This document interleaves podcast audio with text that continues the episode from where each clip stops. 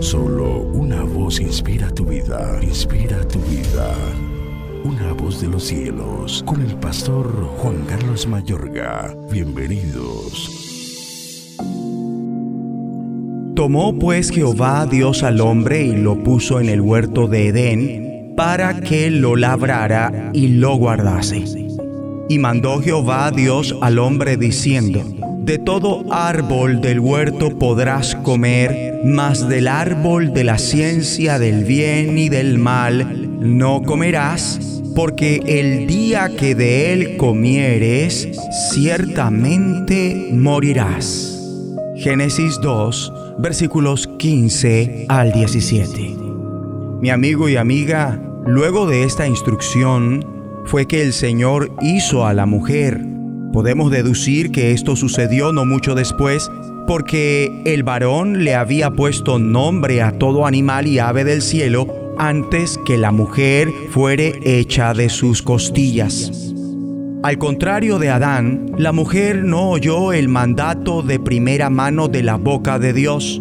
Adán factiblemente se lo hizo saber entre tanto gozaban del huerto del Señor. Y se puede deducir esta circunstancia por su respuesta a la serpiente. Escuchemos con atención los siguientes versículos.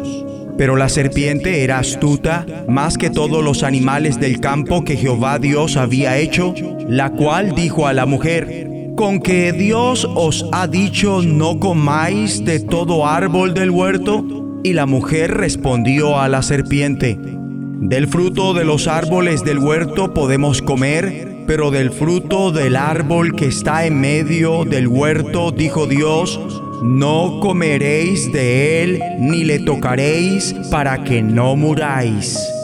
Génesis 3, versículos 1 al 3. En primer lugar, note el momento en que la serpiente controvierte el mandato de Dios, que la mujer contesta, podemos comer, en lugar de contestar, Dios ha dicho. Esta es la típica respuesta de una persona que ha oído directrices o normas de segunda mano. Esta no es la respuesta de alguien que ha oído el latido y la motivación de quien nació el mandato. En segundo lugar, observe que su respuesta se distingue del mandato de Dios inédito. Eva agregó, dijo Dios, no comeréis de él ni le tocaréis para que no muráis. Dios jamás habló algo que tuviera que ver con tocar el fruto. Aquí vemos otro ejemplo de lo que sucede en el momento que se oye de los demás lo que Dios habló en lugar de recibir la revelación directa de lo que el Señor dijo. En el momento que Dios revela su palabra por su Espíritu, esta llega a ser una con nosotros. Esto puede suceder cuando oyes una voz de los cielos, al oír a nuestro pastor predicar, al escudriñar las sagradas escrituras a solas o en comunión con el Espíritu de Dios. Para Adán, el mandato de Dios fue tan real como toda la creación en su entorno. Fue uno con él. Totalmente diferente cuando oímos el mandato de Dios, pero no le ha sido revelado por su espíritu. No se es uno con el mandato. Es sencillamente una ley para nosotros y el poder del pecado es la ley. Es muy factible que Adán le replicó el mandato de Dios a Eva y lo más seguro es que ella no buscara a Dios por su propia cuenta en cuanto al mandato. Sencillamente asumió la información de Adán como diciendo, listo.